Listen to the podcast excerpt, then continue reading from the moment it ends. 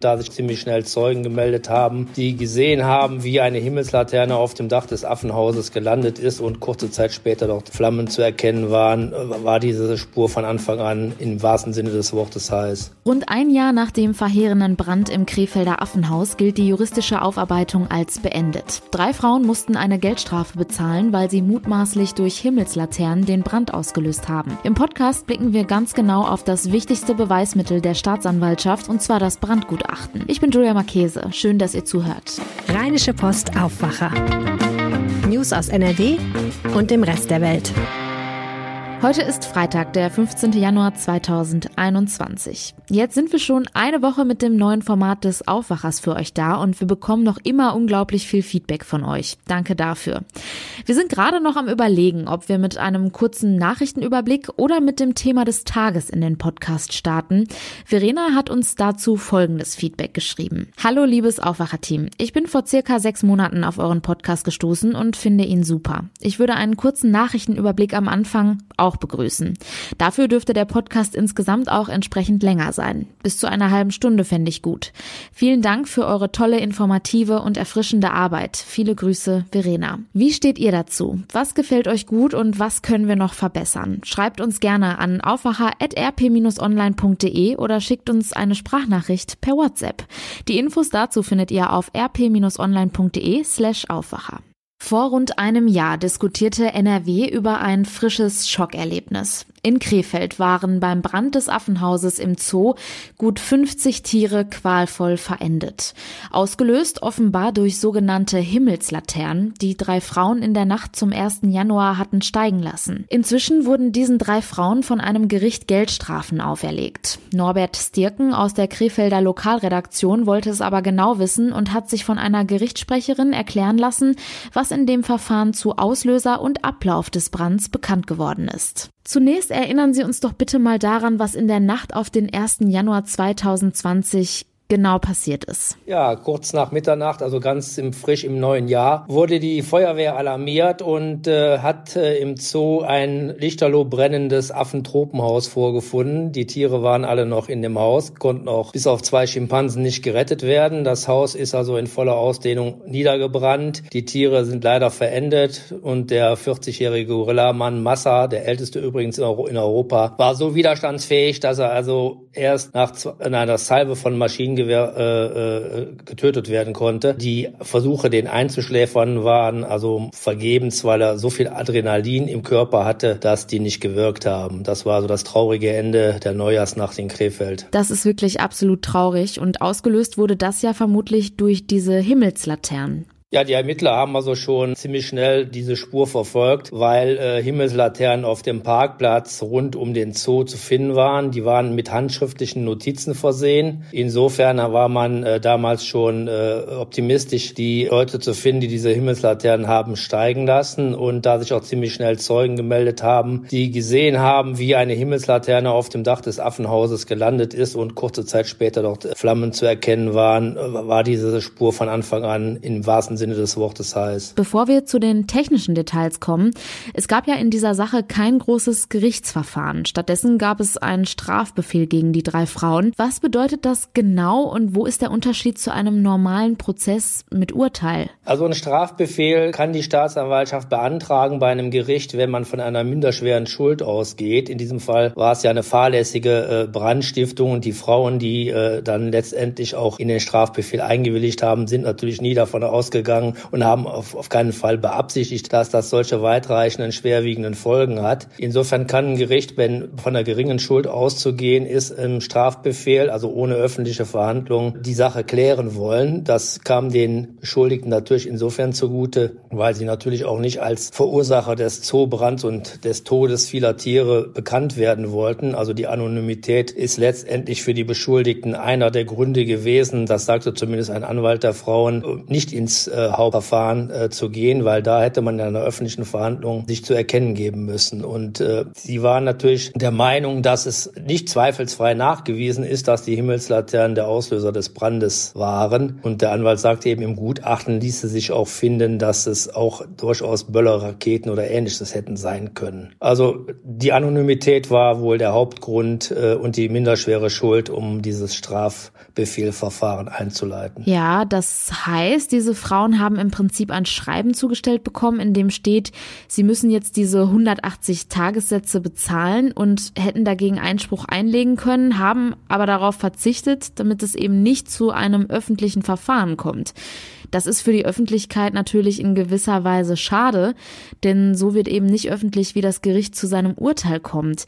Sie haben sich aber das Brandgutachten genau erklären lassen. Was steht denn da drin, wie der Brand ausgelöst wurde? Ja, man hat also durchaus in viele Richtungen erstmal untersucht und festzustellen versucht, ob es andere Gründe für den Brand hat äh, geben können, nämlich technisches Versagen. Man kennt das ja, Kurzschluss irgendwo, irgendwo ist was gelagert, irgendeine Selbstentzündung, irgendein Glimmbrand, weil der Zigarette rumlag. Äh, das hat der Gutachter alles ausgeschlossen. Also er geht von einer Initialzündung aus, so nennt er das, und äh, macht dafür ursächlich entweder einen Böller oder eine andere Silvesterrakete oder eben diese Himmelslaternen. Und äh, dafür haben die eben eine genaue Versuchsanordnung, um sozusagen in einem Test zu versuchen, festzustellen, ob diese Himmelslaternen äh, in der Lage waren, dieses Feuer überhaupt äh, auszulösen. Und was ist dabei rausgekommen? Dabei rausgekommen ist, das ist sicherlich auch nicht ganz unwichtig, dass eben Kunststoffplatten in dem Dach verbaut waren, die eben nicht brennbar und auch nicht schwer entflammbar waren, sondern ganz normale, normal entflammbare Kunststoffeindeckung, die das Ganze natürlich dann begünstigt haben. Also die haben eine Versuchsanordnung gemacht, da haben sie die Dach Dachneigung des Daches nachgestellt. Der Zoo hatte noch eine von, ihr, von den Platten übrig, die 2008 nach einem Hagelschaden verbaut wurden, haben, den, haben die Platte für den Test zur Verfügung gestellt und auch die beschuldigten Damen haben eine ihrer noch übrig gebliebenen Himmelslaternen zur Verfügung gestellt, um dann eben in diesem Test, ja, äh, stilecht sozusagen mit, mit Originalmaterialien nachzuverfolgen, ob die Himmelslaterne diese Kunststoffplatte in Brand setzen kann. Und äh, das Ergebnis war, dass schon nach 60 Sekunden der, der, die brennende Himmelslaterne die Kunststofffläche so angegriffen hat, dass sie sich wenige äh, Minuten später äh, selbstständig brannte. Also da, das war äh, nach Meinung des Gutachters der eindeutige Beleg dafür, dass äh, der Brand auf diese Art und Weise entstanden ist, in Kombination mit den Augenzeugen, die eben gesehen haben, dass äh, eine Himmelslaterne auf dem Dach gelandet ist und wenige Minuten später da Flammen zu erkennen waren. Damals gab es ja auch Diskussionen, ob es nicht in Zoos ähnliche Brandvorschriften geben sollte wie für Behausungen von Menschen. Ist das denn rechtens gewesen, dass diese Kunststoffplatten auf dem Dach nicht feuerfest waren? Das war zum damaligen Zeitpunkt entsprechend der Bauordnung eben nicht verlangt.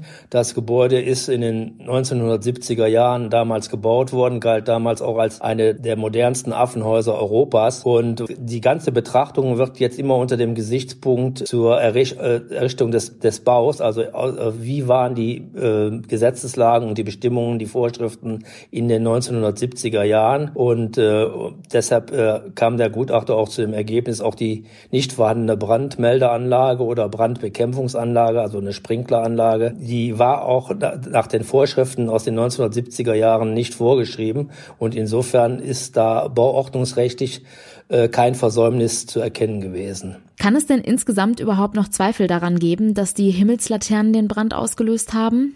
Da das, sagen wir mal, Beweisstück Nummer eins, die Himmelslaterne, natürlich mitverbrannt ist, ist meine persönliche Meinung, es ist wahrscheinlich, dass es diese Himmelslaterne war, aber ob nur die drei Frauen Himmelslaternen in Krefeld haben steigen lassen oder ob vielleicht auch noch eine andere Himmelslaterne aus ähnlicher Windrichtung möglicherweise unterwegs war oder ob nicht letztendlich doch ein glimmender Böller oder wie auch immer das ausgelöst hat. Also das sagt ja der Gutachter auch ausdrücklich. Es kann auch durch eine Initialzündung einer anderweitigen äh, Pyrotechnik oder Silvesterrakete äh, ausgelöst worden sein. Aber da man in dem, mit den Zeugenaussagen nur von Himmelslaternen die Rede ist, wird es wohl so gewesen sein, dass tatsächlich diese Himmelslaterne der Auslöser des Brandes war. Aber so hundertprozentig sagen wird man das nie können. Das ist auch, ich habe das mal nachgelesen bei Justiz Online NRW, bei einem Strafbefehlsverfahren muss nicht zweifelsfrei die Schuld des Beschuldigten nachgewiesen werden, sondern bei einem Strafbefehlsverfahren werden geringere Maßstäbe angesetzt. Da muss es schon ausreichen,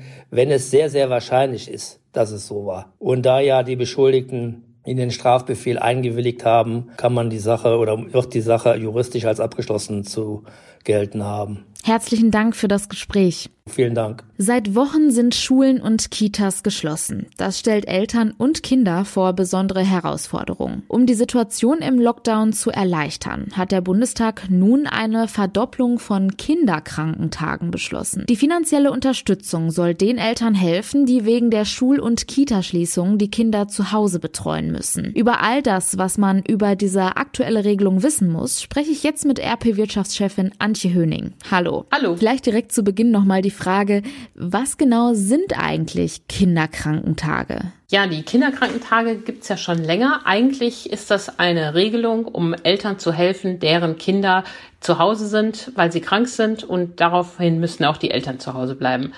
Jetzt in der Pandemie ist das Problem ja ein anderes. Kita und, und Schulen sind seit Wochen zu.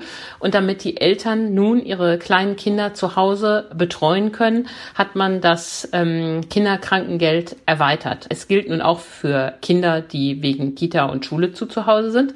Und vor allen Dingen bekommen die Eltern jetzt auch deutlich mehr Tage zur Verfügung, als es ähm, bisher der Fall war. Kommen wir nun mal zu den Zahlen. Was genau ist jetzt neu an dieser Regelung? Der Bund hat die Zahl der Kinderkrankentage für dieses Jahr äh, verdoppelt. Pro Elternteil und Kind gibt es nun 20 Tage. Und ähm, Alleinerziehende erhalten pro Kind sogar 40 Tage. Und da rechnet uns das Gesundheitsministerium so schön vor. Eltern oder Alleinerziehende mit zwei Kindern haben damit Anspruch auf maximal 80 Kinderkrankentage Krankentage in diesem Jahr. Wenn man sogar mehr als zwei Kinder hat, erhöht sich der Anspruch insgesamt auf 90 Tage. Und wir hoffen ja mal schwer, dass der Lockdown nicht länger als drei Monate dauern wird, denn dann sind wir ja nach Ostern und damit könnten die Eltern also die Zeit bis nach Ostern gut überbrücken. Was ist denn, wenn die Schule oder Kita Notbetreuungen anbietet? Habe ich dann trotzdem einen Anspruch auf diese finanzielle Unterstützung? Ja, die Regelung ist recht großzügig. Also selbst wenn ähm, die äh, Notbetreuung angeboten angeboten wird,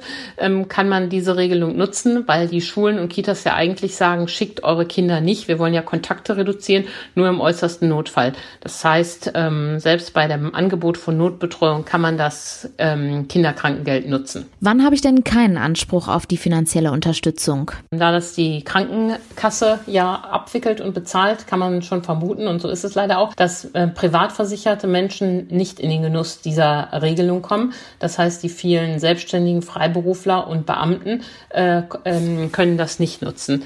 Immerhin hat das Land NRW jetzt zugesagt für seine Beamten, dass äh, es eine ähnliche Regelung einführen will. Das heißt, die Lehrer in NRW und die Polizisten in NRW und die Vollzugsbeamten in NRW sollen künftig auch diese Möglichkeit haben, das so zu machen. Danke, Antje Höning. Vielen Dank. Die aktuellen Nachrichten aus der Landeshauptstadt gibt es jetzt wie immer von meinen Kollegen von Antenne Düsseldorf. Hallo. Hallo und guten Morgen, ich bin Philipp Klees und das sind die Antenne Düsseldorf-Themen an diesem Freitag.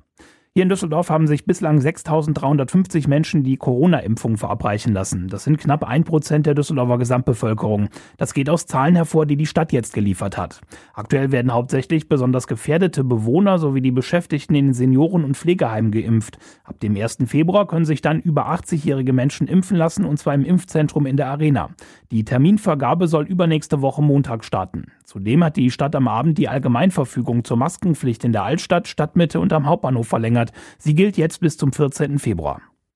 Ab Montag sollen mehr Düsseldorfer gegen das Coronavirus geimpft werden. Dann bekommen die Düsseldorfer Krankenhäuser die erste Lieferung des Corona-Impfstoffes für ihre Mitarbeiter. Als erstes seien die Ärzte und Pfleger dran, die besonders engen Kontakt zu Corona-Patienten haben, so der Leiter der Notaufnahme der Hertha Schönklinik, Herr Amagusi. Die Impfungen finden bei uns in der Notaufnahme statt. Wir fangen am Montag an und bekommen die Impfungen vom Gesundheitsamt zugeschickt, sodass wir, sobald das Impfmaterial vorhanden ist, wir auch direkt mit den Impfungen beginnen können. In den kommenden Wochen sollen auch Mitarbeiter, die keinen Kontakt zu Corona-Patienten haben, ein Impfangebot bekommen, so Gusi weiter.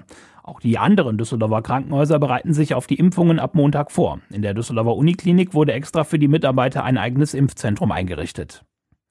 Hier bei uns in der Stadt müssen in diesem Jahr deutlich mehr Tannenbäume entsorgt werden als üblich. Diesen Eindruck hat uns ein Sprecher der Avista bestätigt. An den Feiertagen haben auch viele Menschen ihre Wohnung mit Weihnachtsbäumen geschmückt, die sonst zu dieser Zeit verreisen, so die Einschätzung. Zum Teil wurden Zusatzfahrten in verschiedenen Stadtteilen gemacht, um die vielen Bäume zu sammeln. Es seien aber bisher alle Termine in den Stadtteilen eingehalten worden, heißt es von der Avista. Damit nicht nach der Abholung noch Bäume am Straßenrand abgelegt werden, bittet das Unternehmen, die Tannenbäume am Entsorgungstag bis 6 Uhr morgens abgeschmückt an die Straße zu stellen. Alle Termine für die Stadtteile stehen auch bei uns im Netz auf antennedüsseldorf.de. Die Fortuna kann an diesem Wochenende den Sprung auf einen direkten Aufstiegsplatz in der zweiten Liga schaffen. Aktuell ist das Team Fünfter mit zwei Punkten Rückstand auf Platz zwei. Allerdings wartet eine schwere Aufgabe auf die Fortuna, denn sie ist beim Tabellen siebten Aue zu Gast. Eine Mannschaft, die als heimstark gilt. Trainer Uwe Rösler schätzt den Gegner und das Spiel so ein. Wir müssen dort mit breiter Brust spielen. Wir müssen dort auch versuchen, Fußball zu spielen. Wir dürfen nicht ihr Spiel annehmen. Sie sind sehr, sehr gut in Umschaltsituationen mit ihren zwei Stürmern, die 17 Treffer erzielt haben von 22 oder 23. Wir dürfen nicht in ihre Pressingfallen reinspielen und wir müssen die Räume bespielen, wo sie ihre Probleme haben. Anpfiff der Partie ist morgen um 13 Uhr. Wir sind dann wie gewohnt live dabei. Die Antenne Düsseldorf Nachrichten nicht nur im Radio, sondern jederzeit auch online auf unserer Homepage antennedüsseldorf.de. Vielen Dank. Kommen wir nun zu den weiteren Meldungen. NRW-Gesundheitsminister Karl-Josef Laumann bittet ältere Menschen, die zu Hause geimpft werden wollen, um Geduld.